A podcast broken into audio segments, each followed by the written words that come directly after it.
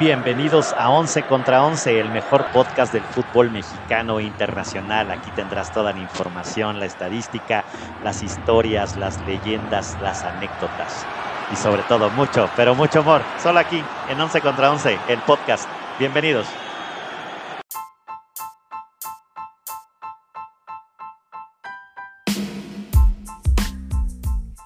Once contra 11 es presentado por El Mito de Zaragoza, mezcal de lotes pequeños creado por manos artesanas de grandes ideas.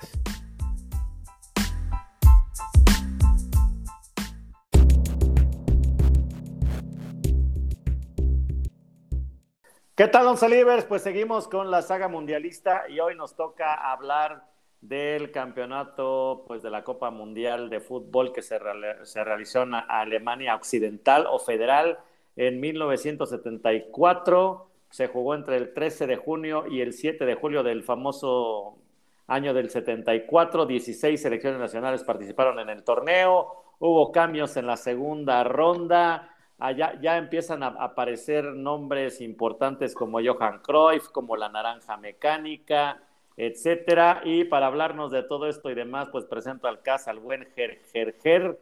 Ahora sí, Ger Ramírez, justamente por temas de, Alemania, su, su, su, su, patria, ¿no? Su, patria, su segunda, patria. su segunda patria. Ya no sé si es segunda patria o patio, pero segunda patria y también Argentina, ¿no? Ya no sé, no sé de dónde ustedes. De, todo, de todo, de todo. como el moles, también. como el moles, como el moles, sí, sí, sí. Pues hey, hey, hey, gente, pues bien, vamos ya acercándonos poco a poquito, pian pianito, paso a pasito, hasta que lleguemos al Mundial Qatar. Hoy nos toca hablar de Alemania 74, un, un, mundial pues muy interesante, ¿no? Ya el mundo empezaba a cambiar, cada vez se veía ya más la, división de las potencias este, del fútbol, ¿no? Y pues bueno, para ello nos va a dar... La Guerra Fría y mucho melenudo, ¿no? Mucho, mucho melenudo, sí, sí, sí. Mucho melenudo, contexto muy mucho político, mucha Guerra Fría. Interesante, interesante lo que se vivía en esos años. Y saludo hasta los Estados Unidos al buen Bambán eh, Barrera. ¿Cómo andas, mi, mi buen señor Barrera? Bien, ¿Cómo andamos? Bien, aquí andamos. Saludos, Once. Saludos a todo el crew.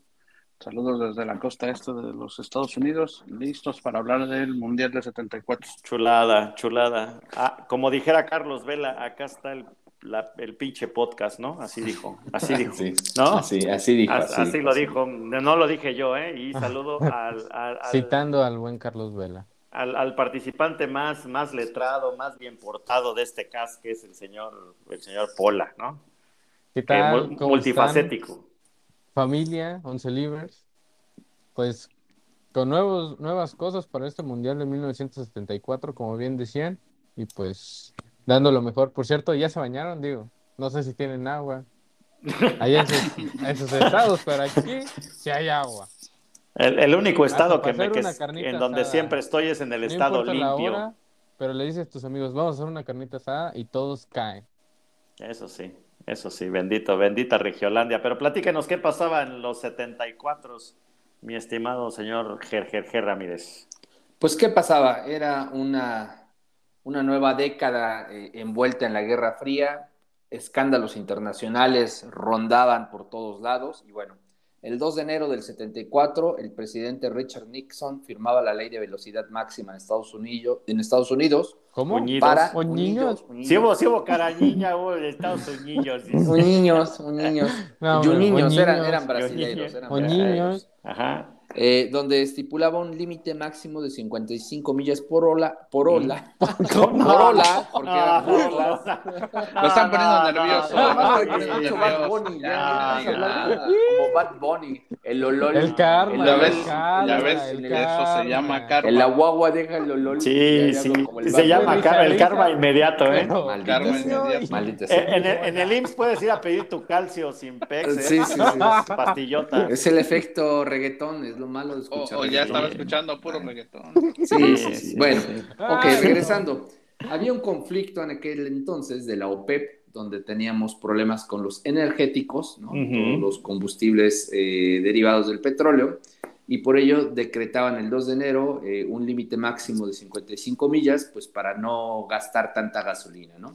Misma situación pasaba en el Reino Unido, donde se reducía la semana laboral a tres días, debido a que la escasez energética provocaba huelgas en la minería y en todos los sectores. Uh, el sueño de el, el, sueño de medio mundo, ¿no? Ojalá en el Mundial se les ocurra este, poner una jornada laboral de tres días. Sería, un, sería, un, hermoso detalle, ¿no? Sería un sueño inolvidable, ¿no? inolvidable, exactamente. El 8 de febrero del 74, después de 84 días en el espacio, regresaba a la Tierra la última tripulación que habitó la estación espacial estadounidense Skylab.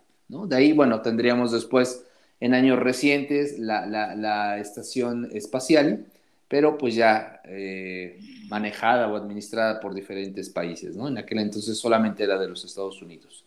el 2 de abril, niños. niños. El 2 de abril del 74 se estrenaba en Dortmund, Alemania, el estadio Signal Iduna Park, casa del Borussia Dortmund.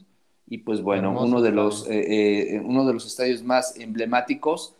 Se dice que se pelean entre este estadio y la bombonera de Boca Juniors, un estadio que tiene la mejor afición, no, claro, pues, los mejores cánticos nunca paran, así debe de ser, así debe de ser. Yo me quedo con el Boca mil veces. El 26 de junio del 74, en Estados Unidos, se escanea por primera vez el código de barras de un paquete de chicles. ¿Usted va a querer para sus chicles? ¿Quién quiere para sus chicles? No, pues tú ya llevaste para tus chicles, ingeniero. Les voy a dar para sus chicles, para que vayan a escanear, ¿no? Pues primero pídete el calcio, ya luego vemos. Voy a dejar de escuchar este, esas, esa música. Este, felonías, esas felonías. Que te daña, sí, sí, te daña la, la pronunciación. Sí, exactamente. En la guagua se queda el olol, ¿no? Sí. Bueno, este, y no hay una fecha exacta, pero en este año se alcanzaron los 4 mil millones de personas, ¿no? Este, obviamente no tenemos el dato exacto, imposible determinarlo, pero en ese año ya se empezaba a presentar un crecimiento excesivo de la población, ¿no? Eso pasaba, caballeros. Muy Ahora sí, vámonos a las patadas. Vámonos a las patadas. Díganos, señor Malagón, platíquenos cómo estuvo el torneo. Bueno, pues en ese torneo se innovó en el formato de competición. Como bien decías, ya no habían cruces de cuartos ni semifinales, sino que los mejores ocho clasificados pues avanzaban y se convertían en otros dos grupos nuevos para que se jugara una, una final, por así decirlo, entre cada grupo y de ahí salían los mejores. En la fase de grupos tuvimos otra vez cuatro grupos, 16 selecciones. De aquí, en el grupo número uno, teníamos dos Alemanias, la República Democrática Alemania y República Federal de Alemania. También estaba Chile y Australia. Algo para, para conocer es que el primer partido fue el de República Federal de de Alemania contra Chile, en donde el cuadro alemán le ganó 1-0 con gol de Breiner al 18. Aquí, aquí hay un dato importante en este partido, señor Pola Livers. En ese partido se, se lleva el primer jugador expulsado en la historia de los mundiales. El primer jugador chileno fue Carlos Caselli, fue expulsado en ese partido y se convirtió así en el primer jugador expulsado en, las, en la historia de los mundiales. Vaya, vaya, dato mamaseador, dato mamaseador. De ese grupo avanzaron las dos Alemanias. Que cazuelas, ¿no? Eh, República Democrática con cinco puntos y República Federal de Alemania con cuatro. Avanzó el América y el socio Águila, ¿no? Échenme la mano. Sí, sí, sí. No será cierto el Necaxa y el América, ¿no? Pero bueno, ¿qué más? De ahí tenemos el grupo número dos, donde se encuentra, bueno, donde se encontró la selección de Escocia, Yugoslavia, Brasil y Zaire. Ojo que hubo un triple empate de puntos porque tanto Escocia, Yugoslavia y Brasil tuvieron cuatro puntos. Sin embargo, por la diferencia de goles, Escocia y Yugoslavia avanzaron a la siguiente ronda. Yo, traigo un dato ahí importante de Zaire. ¿Sí, sí saben, sí saben la historia o no, amigos? No, ¿cuál historia? bueno, bueno, bueno, la historia es que, bueno, este es, eh, es, la, es, la, única participación de Zaire en una Copa del Mundo y aparte, pues el dictador, el presidente en esa época, no solamente pues tenía muchas esperanzas de que su equipo pues tuviera una buena participación, que sino conforme fue avanzando el, el, el, evento después de haber perdido 2-0 contra Escocia y después de haber perdido 9-0 contra Yugoslavia, los amenazó y les dijo que si perdían 3 por 0, o bueno, o por diferencia de más de 3 goles contra Brasil, que mejor ni regresaran a su país. Uh. El partido acabó 3 por 0, pero ya yo creo que la jugada más inverosímil de todos los mundiales es que después del 3-0, ya en los minutos finales, hay un tiro libre a favor de Brasil, ¿no? Y Brasil pues jugó normal, a tope, ¿no? Sin, sin ninguna eh, concesión y demás. Y justo cuando iba, iba a, disparar el jugador brasileño, sale uno de los defensores que estaba eh, pues en la barrera del, del tiro libre y sale y le pega el balón, ¿no? Y al final cuando lo entrevistan les dice que era tanto el nervio que tenía y que decía, no, no iba a permitir que nos metieran un gol más. Increíble, amenazados de muerte. Wow. Y parece que al menos que sí vivieron un poquito más. Así es, así como mi increíble error, porque avanzó Yugoslavia y Brasil, no Yugoslavia y Escocia. Exactamente. Oh, ¿Qué pasó? Ok. En el grupo número 3 teníamos a Holanda, que demostró la capacidad de regresar a un campeonato del Mundial tras 36 años de ausencia. También teníamos a Suecia, a Bulgaria y Uruguay. De este grupo. Ajá. Perdón, sí, De, hecho, ese equipo de, Holanda fue denominado la Naranja Mecánica por, y se denominó así porque fue el padre del fútbol moderno. Aquella selección destacaba por, recuerden, la movilidad que tenían, una sincronización espectacular por sus jugadores y tenía una presión, fue uno de los primeros que implantó la, la, presión alta que nunca antes se había visto. Y recuerden que Johan Cruyff lideraba aquella generación holandesa. Estrella del Barça, ¿no? Estrella del Barcelona en esa época. Correcto. Inventor del fútbol total, ¿no? Así es. Fútbol total. De este grupo avanzó Países Bajos, Holanda y Suecia. Y ya en el grupo número 4 teníamos a Polonia, Argentina que volvió a aparecer en un mundial, Italia y Haití. En este grupo avanzó Polonia, ganando los tres partidos. Argentina avanzó por la mínima en diferencia de goles, tuvo dos, mientras que Italia tuvo un gol de diferencia y estas selecciones tuvieron un empate, tres puntos cada uno. Por cierto, por recibió, ah. recibió 14 goles y tuvo cero. por cierto, por, para, para, que lo sepan, Oncelivers y a toda la afición mexicana, no ven a México en este mundial porque el invitado de CONCACAF fue Haití, ¿no? Por aquel famoso premundial en el 73, ¿no? Donde, donde fuimos a regar el tepache en Haití, donde estuvo metido temas de políticas, de eh, pues guerras de poder, inclusive hubo temas de vudú, embrujos, ¿no? Y todo, una y todo un cochinero, ahora sí que, y en la Federación Mexicana un cochinero, ¿no? Casi no, casi no se da. Ya empezábamos, ya empezábamos. Ya empezábamos, inclusive México ganó, hubo, hubo un torneo para ver quién, se, quién, quién iba a ser el, el país sede, México lo había ganado y después se vendió ese lugar. ¿Cómo la ven?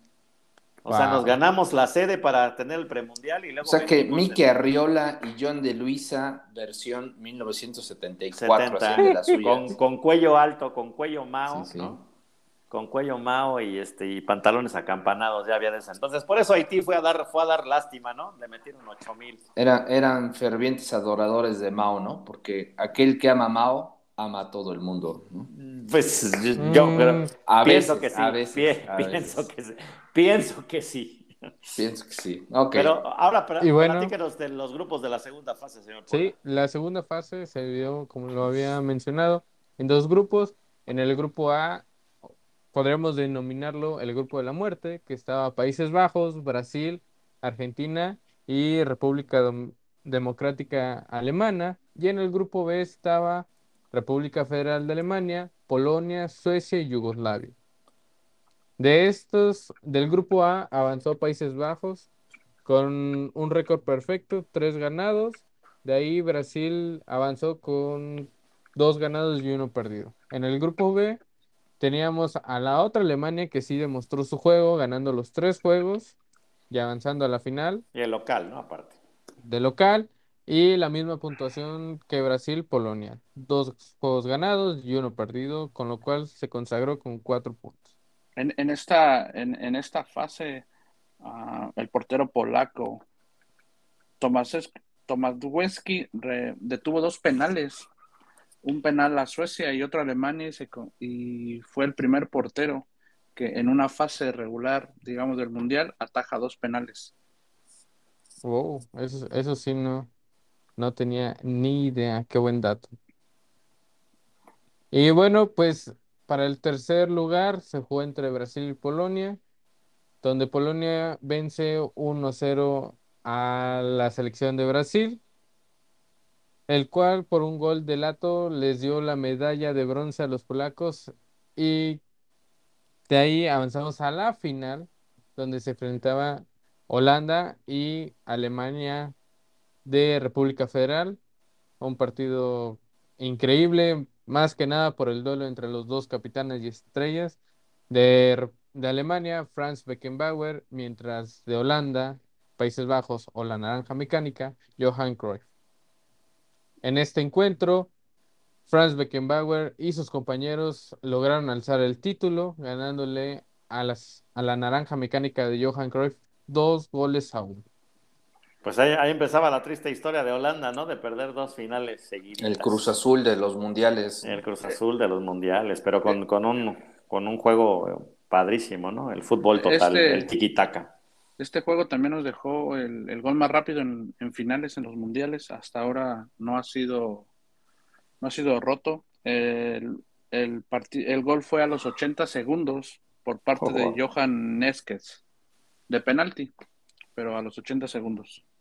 Sí, que ahí se le, se le fue la, se le fue la mano al, al, arquero este alemán y bueno, cayó rápido ahí pues el, el, gol. Y bueno, pues otra vez, una vez más, ¿no? Los, los anfitriones este, campeonando, ¿no? Como siempre, siempre he pensado que siempre hay una ayudadita extra. No, y en el siguiente Mundial de 78 ni se diga.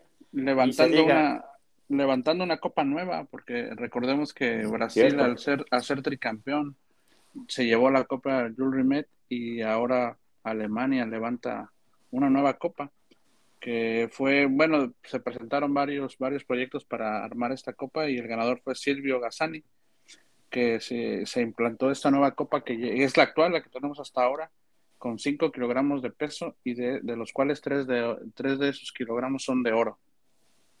Entonces, Franz, oh. Franz Beckenbauer fue el primero que levantó esta copa. ¿Cuántas medallitas de primera comunión han de salir de la, de la copa de la copa de FIFA, señor Ramírez? Pues depende si lo quieres de chapa de oro o macizo, ¿no? O, macizo, sí. sí. sí. Si te gusta macizo, yo creo que pues poquitas, ¿no? Si te gusta de chapita, pues un poquito más. Sí, un poquito más, Sentados y pasamos a la siguiente, pasamos a la siguiente sección. ¿Qué, otros datos curiosos tiene usted, señor Bambán Barrera, por ahí de este? De este bueno, este, otro este? dato que es, es, es, curioso, fue la primera vez que en un mundial los jugadores llevaron los números impresos en los shorts. En el short, mórale. La FIFA, la FIFA lo, lo implantó a partir de ese mundial obviamente para facilitar la, la, identificación para los árbitros, ya ven que luego los jugadores que te llaman y que no quiero venir y que fue aquel y que fue el otro. No, no, no, con el short podían ver el, el, el, número y así sacar su tarjetita o, o, saber qué, qué, pasaba con ellos. Sí, porque luego expulsan a otros que ni son. suele pasar, suele pasar. ¿Qué más? ¿Traemos algún dato más o ya pasamos con el señor Ramírez y su y, el, contexto, el, contexto, y la zona farándula. Bueno, ah, como último dato, eh, eh, Escocia fue el único invicto en el Mundial, aunque suena inverosímil, pero no calificó a la segunda fase. Wow, increíble. Pero como, o sea, ganó, no, no perdió nada, pero no, no, perdió, pero no pasó, no pasó. ¿no? Es correcto. Mm, y es, es la, el primer el, primer mundial donde el partido final no se juega en la capital del país sede. Que es Berlín, ¿no? Eh, el partido se desarrolló en el Estadio Olímpico de Múnich. Sí, pues sí. ¿Dónde está el tengo, Pues unos datos de más, más que nada centrados en el mundial. Pues hubo 97 goles, eh, una media de goles de 2,55. El goleador de este torneo fue Kirsorgs Lato de Polonia con siete goles, de ahí en un empate por la bota de plata. Andrés Sarmach de Polonia y Johan Neskens de Países Bajos con cinco goles. Y un último dato para ya irnos con su sección del señor Ramírez, es de que se le consagró el nombre a Jerry Müller como el torpedo porque fue el máximo goleador en la historia de los mundiales con 14 tantos, 10 anotados en México de 1970 y ahora cuatro goles. Este récord estuvo vigente durante 32 años hasta que Ronaldo Nazario de Brasil en 2006 y si marcara 15 goles. O bueno, completara que 15 goles. El torpedo aflojó todas las defensas con las que se disputó los partidos, ¿no? Zacatelco, pronto estaremos por allá, haciendo el programa de por allá. Por allá andaremos, por allá andaremos.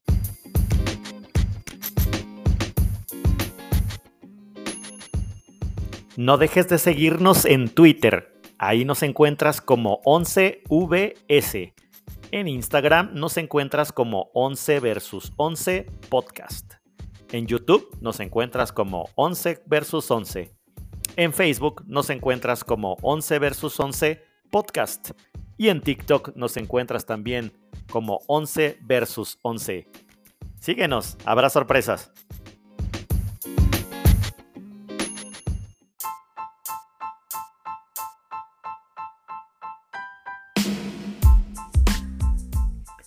Once contra Once es presentado por El Mito de Zaragoza, mezcal de lotes pequeños creado por manos artesanas de grandes ideas. Pues bueno, vámonos con el contexto cultural de la época, ya para No se apene, no, no se apene, señor Ramírez, no, Siéntese porque la lista va medio larguita y pues bueno, empecemos con la música, ¿no? Este, ¿Qué teníamos en ese contexto de 1974? Ringo Starr traía un buen éxito, You Are Sixteen, realmente actualmente no se escucha mucho, en aquel entonces se escuchaba un poquito más. También teníamos a la señora Barbara Streisand con The Way We Were. También empezaba a sonar una bomba, una bomba que se conoció como Cher, que todavía si la buscas en redes sociales dices, da lo mismo romper que desarrugar, ¿no? Con su canción Dark Lady. bueno, otro clásico que también sonaba muy bien y que hasta la fecha tiene eh, muy buenos éxitos era Elton John con Benny and the Jets. Super canción, pero la reina de las canciones del 74 en inglés era Kung Fu Fighting de Carl Douglas, ¿no? ¿Han escuchado esa canción de Kung Fu Fighting? ¿Sí? Sí, sí, sí, muy buena, muy buena, ¿no? De hecho viene en el soundtrack de, Kung Fu Panda y pues para algunos sí les queda, ¿no? Esa cancioncita sí se parecen al Kung Fu Panda bailando. Hay, varios, hay varios. Hay, balazos, hay balazos, hay balazos. Bueno, ¿qué pasaba en la música en español? Ahí también estaba bueno, surtido rico y variado. Empezamos con Dani Daniel con su canción Por el amor de una mujer. ¿Qué boqueo? ¿A quién están sacando de la cárcel? ¿A quién están sacando de la cárcel? Pues ya pasó aquí el... ¿Cómo se llama? El, velador, el, velador, el velador. El que según no se duerme, pero sí te duerme. Están pasando lista. Las, las dos en punto y todo sereno, ¿no? Así bueno, Dani Daniel sacaba su éxito por el amor de una mujer, canción que después Julio Iglesias la hiciera mucho más famosa, pero bueno, el año original fue el 74. También hay una, una canción que yo se la he escuchado mucho, señor González, la de Mocedades, de Tómame o Déjame, Sí, sí, sí te he escuchado esa, sí te he escuchado esa. has escuchado de, esas, ¿eh? De dos, tres bacachos ya, ya empiezas con De bacacho blanco, ¿no? sí, ah, son muy buenos músicos. Son buenos, son buenos. También Roberto Carlos estrenaba su canción Amada Amante, que también hasta la fecha se sigue escuchando. Uh, en un capítulo voy a platicar un anécdotazo de Pregunta, ¿ese no es un jugador? Eh, es, es un cantante, es que es lo malo de ser millennial, no, no, no es un cantante. Pero por ahí hay un meme muy bueno de cuando Roberto Carlos conoce a Roberto Carlos. Exacto. Y Roberto Carlos le regala la playera de Roberto Carlos a Roberto Carlos. si se les hace un poquito enredado, búsquelo, porque es más divertido ver el meme. ok. Pero bueno, esto pasa cuando. Eh, pues cama y mesa, ¿no? Cama y mesa. Sí, cama y mesa. Un exitazo de, de Roberto. Correcto. También tenemos otro exitazo de todos los tiempos de música en español, Los Ángeles Negros, ¿no? Recordar, no son Los Ángeles Azules, son Los Ángeles Negros, chilenos, por cierto, con su super éxito, Déjenme si estoy llorando, éxito que se hiciera muy famoso años después cántenos con un pedacito, El Gran Silencio. El Gran Silencio. Cántenos, un pedacito. Eh, ahorita, la, que viene va a matar todas, porque para mí el último exitazo es el exitazo de exitazo, sobre todo los viernes, ¿no? los, los viernes de Pachanga.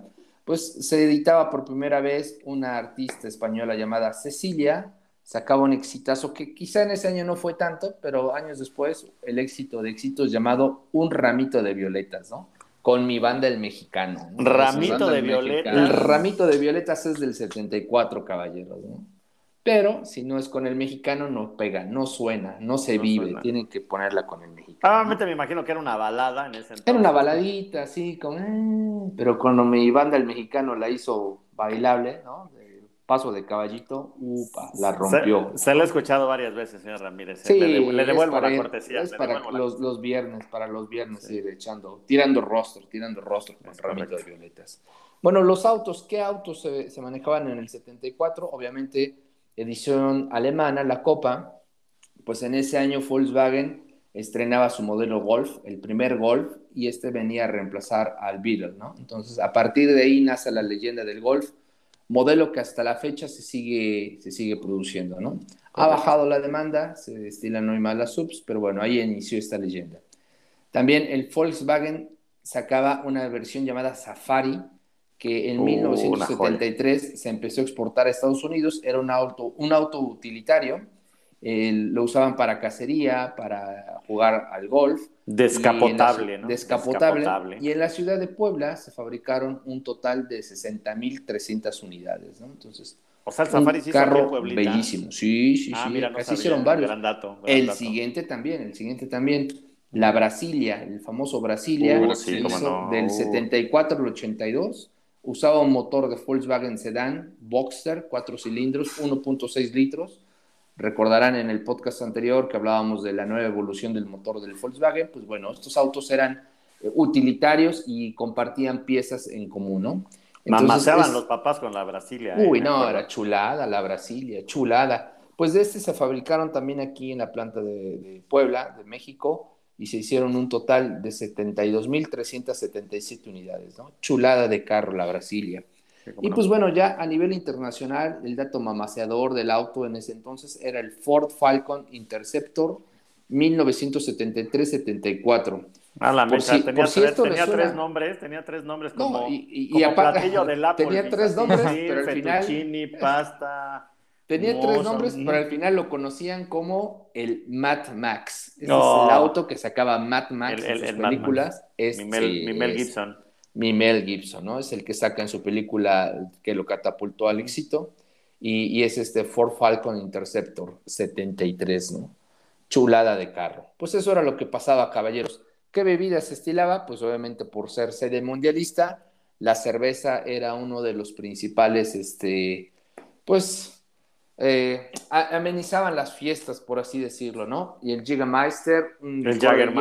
Jägermeister era eh, lo que más se consumió en aquellos años mozos, ¿no? Les voy a contar algo particular. Tengo una por allá una tradición de echarme shots de Jagermeister.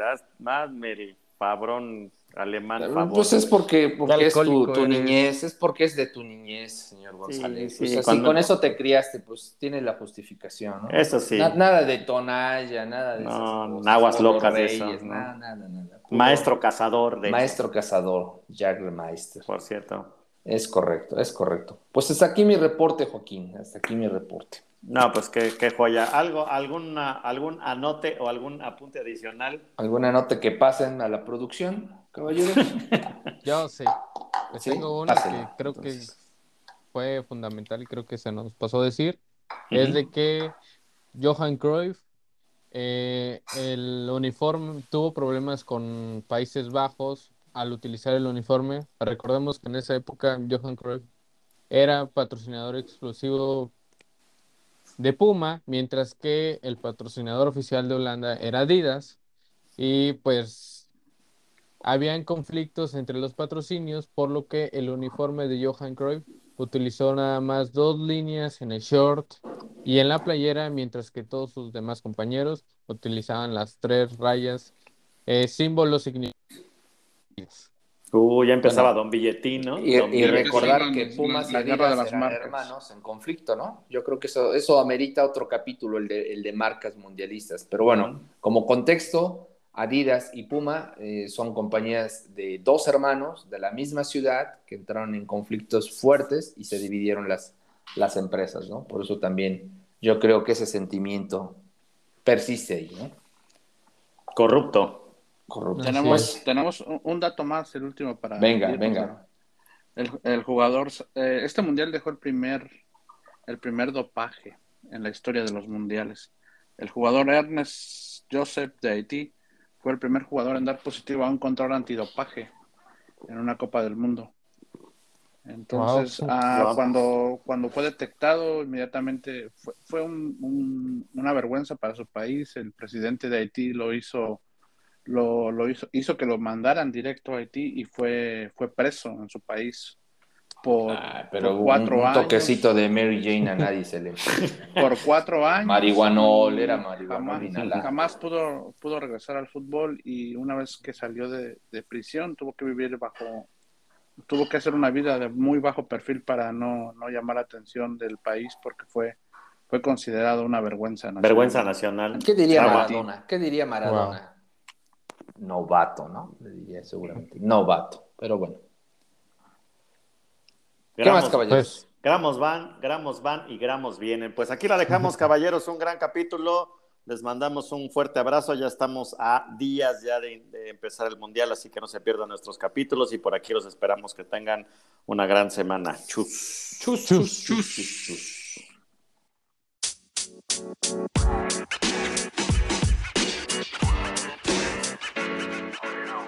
Selma.